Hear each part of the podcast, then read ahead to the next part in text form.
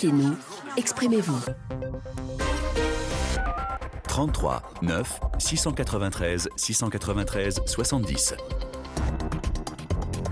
Juan Gomez. Que retiendrez-vous de la tournée d'Emmanuel Macron en Afrique centrale? Une tournée censée promouvoir la nouvelle diplomatie française sur le continent. Rappelez-vous, juste avant de s'envoler pour Libreville, Luanda, Brazzaville et Kinshasa, le président Macron avait appelé à tourner la page de la France-Afrique, à bâtir une nouvelle relation équilibrée, réciproque et responsable. Alors a-t-il réussi euh, son pari? En tout cas, au Gabon, il a surtout été question de la protection des forêts tropicales. Mais sur place, et on en a parlé euh, dans cette émission. L'opposition a accusé Emmanuel Macron de soutenir indirectement son homologue Ali Bongo, probable candidat à sa réélection cet été. Le président Macron euh, s'en est euh, défendu lors d'une conférence de presse. En Angola, la visite a surtout été consacrée à la coopération économique et agricole. Au Congo, pays qui n'a pas connu d'alternance depuis 1992, la question mémorielle était à l'ordre du jour, mais il a également été interpellé justement euh, sur le président euh, Sassou Nguesso et sa longévité au pouvoir. Là aussi, il s'en est expliqué. Et puis, dernière étape, euh, Kinshasa, République démocratique du Congo, où le président Macron a notamment été interpellé sur la situation sécuritaire dans l'est euh, du pays. Il faut rappeler que sur place, le président français se voit reprocher de ne pas condamner fermement le Rwanda, accusé par Kinshasa de soutenir les rebelles du M23. Alors, quel bilan dressez-vous de cette tournée africaine? 33 9 640 693 693 70 et vos commentaires que je lirai évidemment quelques-uns pour alimenter euh, le débat et la réflexion. On va commencer puisque vous êtes nombreux à nous appeler de la RDC. On va commencer avec quelques auditeurs congolais. Bonjour Philippe. Bonjour Juan, euh, bonjour à tous les auditeurs euh, de votre chaîne. À Kinshasa, merci de nous appeler. Philippe, avez-vous été convaincu par le passage du président Macron dans la capitale congolaise? Je, voudrais dire quand même à tout le monde aujourd'hui que nous n'étions pas euh, convaincus seulement pour la simple et unique raison que le, le, le, instant passé, surtout euh, avec euh, le point de presse qu'ils ont tenu, les deux, deux, grandes personnalités, Macron et M. Tshisekedi. Oui. Alors, c'était des mots instants de, de, vérité, des instants de sincérité où chacun à, à cœur ouvert, a voulu exprimer ce qu'il est sentait. Mais c'est que le peuple congolais attendait du président Macron et surtout de sa visite, c'était la condamnation de dire le mal d'où il vient. Mais ça, véritablement, le président français a, loupé, a loupé cette chance et donc euh, il a bien dit qu'il n'avait pas l'intention de flatter. Mais écoute, quand on fait la politique, il faudrait dire des choses que les gens veulent entendre. Et c'est ça aussi faire la politique. Philippe, le président Macron a dit, puisque vous dire, il faut dire les choses. Le président Macron a dit, la France a constamment condamné le M23 et tous ceux qui le soutiennent. Et d'ajouter un peu plus loin, chacun doit prendre ses responsabilités, y compris le Rwanda. C'est donc insuffisant pour vous de tels propos? Je voudrais vous dire ceci. Lorsque un père a perdu autant de millions d'enfants et qu'un autre père, le père français, Emmanuel Macron, il vient pour nous rendre visite en nous consolant. Et pourquoi ne pas citer le nom de Bourreau? Et nommément, il aurait dû citer les noms de Kagame et c'est lui le problème de la RDC. Ce n'est pas un problème de, de M23. M23, ce sont des bandits instrumentalisés par le Rwanda et par le régime de, de Kigali. Et ça, c'est clair. Et cela, la communauté internationale doit le savoir et les États-Unis et, et tant d'autres pays au monde, ils les condamnent et les disent fermement. Pourquoi Macron ne les dit pas? Oui, alors la, France, pour, être précis, la France a fermement condamné. D'ailleurs, il y a eu les propos de la secrétaire d'État française à la francophonie euh, euh, en décembre dernier à Kinshasa, dans votre ville, Philippe. Euh, qu'a dit la secrétaire? Le Rwanda, car il faut le nommer, doit cesser ce soutien au M23. Position claire, en tout cas, de la part de la secrétaire d'État française à la francophonie. Philippe, ne raccrochez pas. Je vous lis le commentaire de Xavier sur Facebook. Comment peut-on demander à un président français de condamner le Rwanda alors qu'aucun pays voisin français n'a osé le faire euh, Je ne fais pas partie de ces Congolais qui exigent du président Macron une telle condamnation. Je suis d'ailleurs totalement d'accord avec son discours à Kinshasa. Le président Macron a pleinement raison. Nous, Congolais, devons éviter de rejeter nos responsabilités sur les autres. Euh, je vous reprends dans un instant, Philippe. Je vous présente Christophe, qui est dans la province du Kassai oriental. Bonjour Christophe. Bonjour Juan, bonjour à tous les auditeurs de la radio euh, du monde. Merci. Vous nous appelez de Bougimaï, c'est bien ça? Exactement. Et est-ce que vous comprenez la déception de Philippe? Est-ce que vous-même vous la partagez? Je ne la partage pas, Juan. Euh, le président Macron, euh, j'ai aimé son passage du Congo, parce que cette fois-ci, il a été clair et franchi aux Congolais. Je répète ces mots, il a dit aux Congolais, vous étiez incapable d'instaurer la sécurité et militaire et administrative et, sécuritaire de votre pays. Aujourd'hui, il ne faut pas chercher des causes ailleurs. Et donc, les Congolais est responsable de ce qui se passe au Congo. Le président Macron ne peut pas si clairement condamner le Rwanda parce que déjà, il vous a dit, je me suis lancé sur une voie de paix. Il fait confiance à ce qui se passe, à ce qui est organisé à, Nairobi par le président Kenya. Donc, il est totalement ouvert et le Congolais ne peut pas aujourd'hui s'inquiéter du fait que le président Macron n'a pas condamné clairement les Rwandais. Hmm. D'accord. En tout cas, euh, il a eu des propos clairs hein, sur la RDC. Le pillage à ciel ouvert de la RDC doit cesser. Ni pillage, ni balkanisation, ni guerre. Et euh, je le rappelle, euh, Philippe, puisque vous êtes toujours là, il a appelé, alors certains trouvent que c'est trop timide, mais il a appelé chacun à prendre ses responsabilités, y compris le Rwanda. Philippe, le président Macron a même rappelé qu'il y avait des sanctions pour tous ceux qui ne respectaient pas euh, l'accord euh, de paix euh, régional évoqué à l'instant par Christophe. Je suis fait d'accord que les sanctions devraient tomber. Nous devons aujourd'hui dire à notre peuple et à l'ensemble du monde que nous avons besoin de preuves de la pratique, comme l'a dit le président Tshisekedi.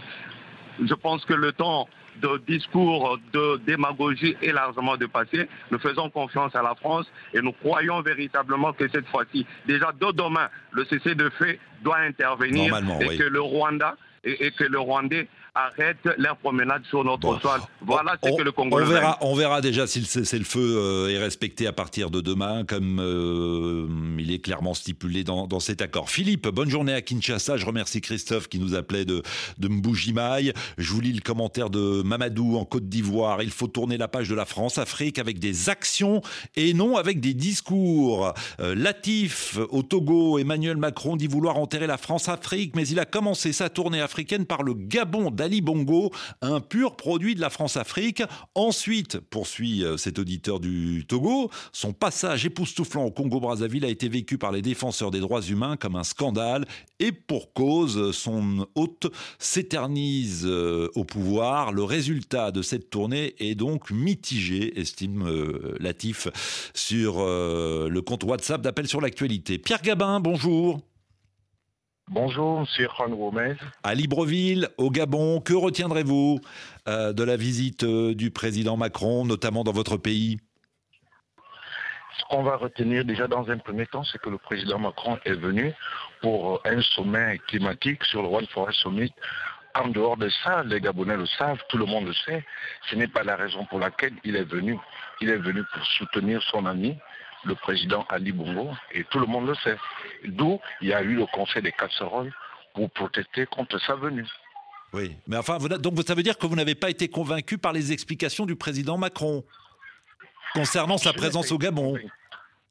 En effet, je n'ai pas été convaincu, les Gabonais n'ont pas été convaincus. Monsieur Juan Gomez, les Gabonais sont fatigués du régime Bongo qui est soutenu par la France. Il faut le dire, même si la France ne dit pas où, il faut le dire, lorsque le président Macron a reçu euh, la communauté française à l'ambassade de France, il a dit que la France est neutre.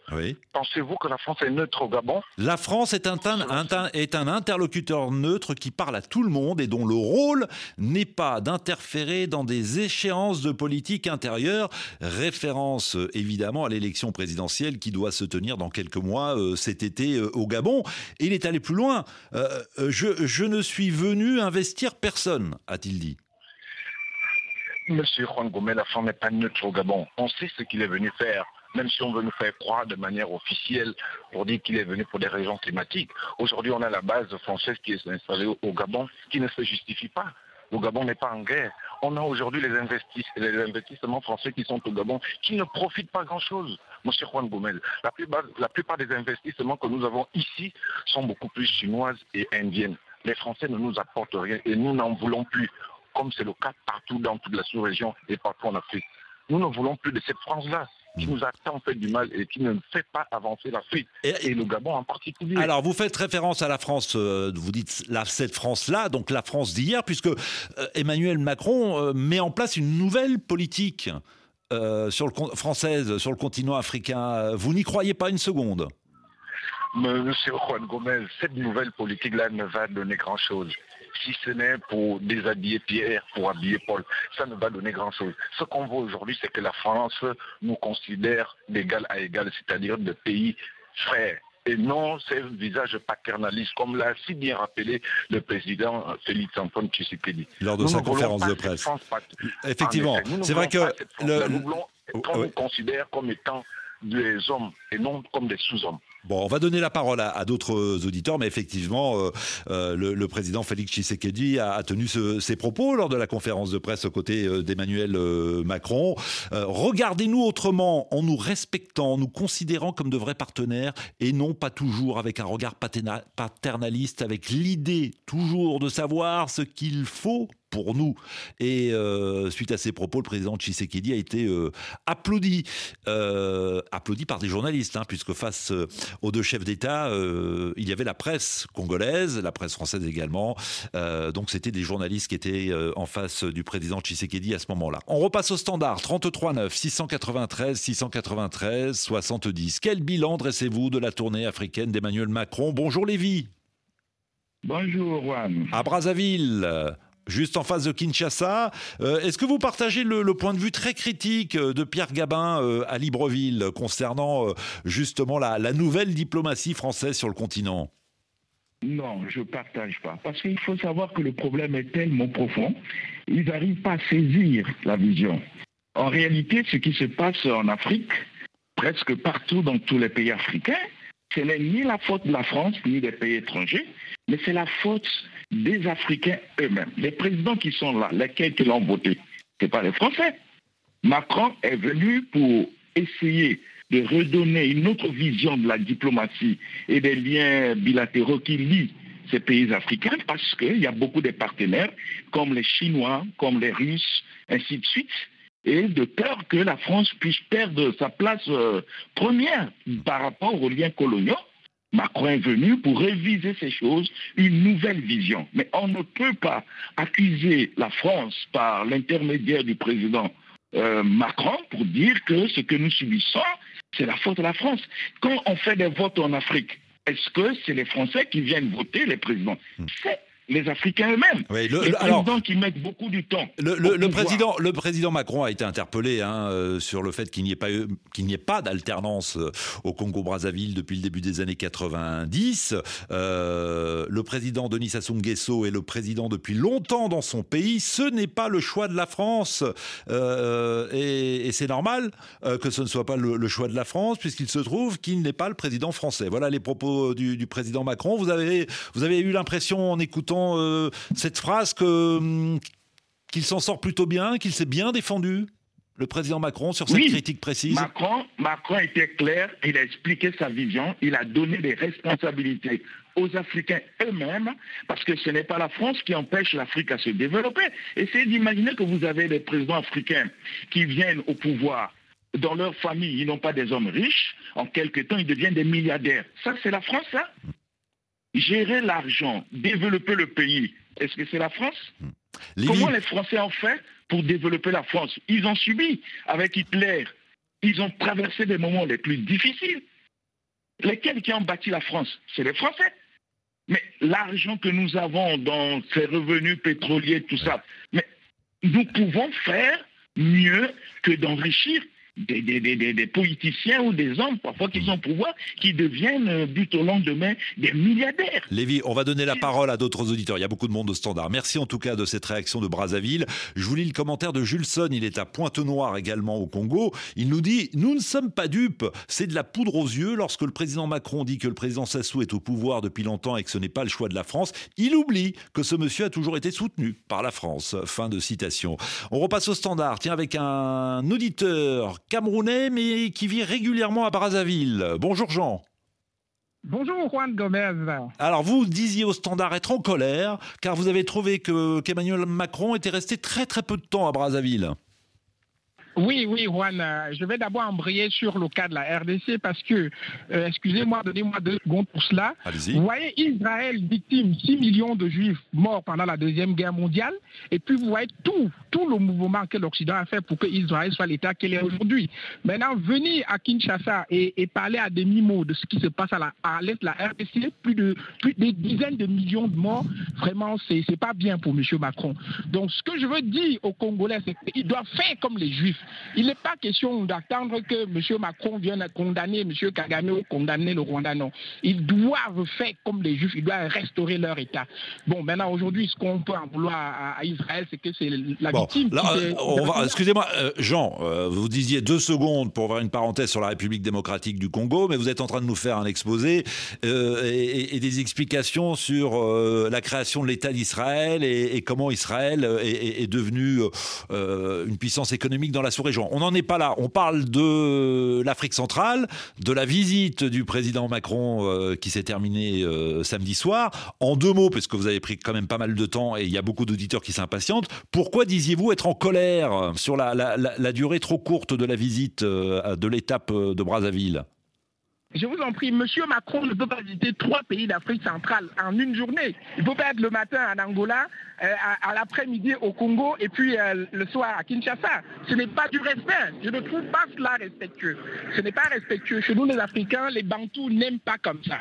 Donc, euh, je vais globaliser la chose. Et, visiblement, et visiblement, le président Denis Sassou Nguesso a fait la remarque à son homologue français et le président Macron est attendu de nouveau à Brazzaville début janvier pour un autre sommet lié aux forêts tropicales. Jean, merci beaucoup vous interromps, je suis désolé, mais il y a Bienvenue qui s'impatiente. Bonjour, Bienvenue. Bonjour Juan, bonjour euh, les auditeurs euh, de RFI et plus précisément Afrique Goto Pépin Chanel. Euh, d'accord, j'ai pas bien compris. Précisément ce deux? Monsieur de Centrafrique, ah. Monsieur Goto Pépin Chanel. Ah, si vous commencez à saluer des personnes bien précises, pourquoi pas. bilan négatif, disiez-vous, au standard? Oui, au standard, je parlais de, du tournée, le bilan d'Emmanuel Macron en Afrique centrale. Très précisément, la France a utilisé le climat pour essayer de, de renouer les relations. Et maintenant, la question de, climat, de protection de la zone forestière de bassin du Congo, la gouvernance, parce que c'est de l'argent que la France va mettre en jeu, 50 millions, et avec les fondations américaines qui vont mettre aussi 50 millions, je pense, pour faire 100 millions. La gestion de cette somme-là, de cet argent-là, comment ça va se passer? Il faut qu'il y ait une gouvernance au niveau international et une gouvernance au niveau de la région et une gouvernance au niveau de chaque pays qui a cette zone forestière. Et il faut faire participer les habitants, par exemple en Centrafrique, les habitants de Mbaïki, de participer à la gestion, au contrôle de ce fonds-là pour qu'on puisse créer une économie, pour ne pas que les gens puissent faire les agricultures sur brûlis mhm. pour détruire la forêt. Et voilà, il faut faire intervenir les, les, les, les autochtones et les habitants de cette zone-là pour que la gestion puisse aller bien aux bénéficiaires et protéger euh, euh, cette zone climatique. D'accord, donc c'est une bonne chose d'annoncer 100 millions d'euros à l'issue euh, de, de, ce sommet sur la protection des forêts tropicales qui s'est tenu à Libreville, mais encore faut-il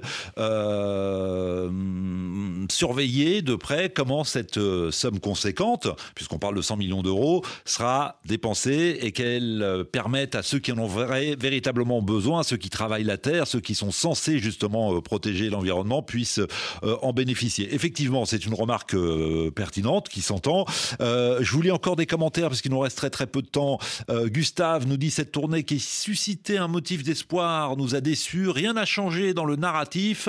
Il n'a pas rencontré la société civile ni les leaders de l'opposition opposition, nous dit cet auditeur de, Côte d'Ivoire. Alors effectivement, il n'y a pas eu de, rencontre face à face entre le président Macron et, euh, l'opposition, mais par exemple, je peux vous dire qu'à Libreville, l'entourage du président Macron a rencontré des membres de la société civile et, des membres de, l'opposition. Euh, voilà, le débat en tout cas est loin d'être clos. Euh, on aura certainement l'occasion d'en reparler très vite sur l'antenne de RFI. Pourquoi pas vendredi dans la libre antenne, puisque je vous le rappelle, le vendredi, vous commentez l'actualité de votre choix. Merci à tous votre fidélité et de l'intérêt que vous portez à l'émission. Dans 10 minutes, priorité santé. Caroline Paré s'est rendue dans la région de Kara, dans le nord du Togo, pour rencontrer les acteurs de la médecine traditionnelle dont la pratique euh, s'inscrit désormais dans le parcours de soins. C'est un reportage à suivre juste après le journal. Bonne journée, prenez soin de vous. Mastercard World Elite de Banque Atlantique vous a proposé Appel sur l'actualité. Banque Atlantique, grandir ensemble.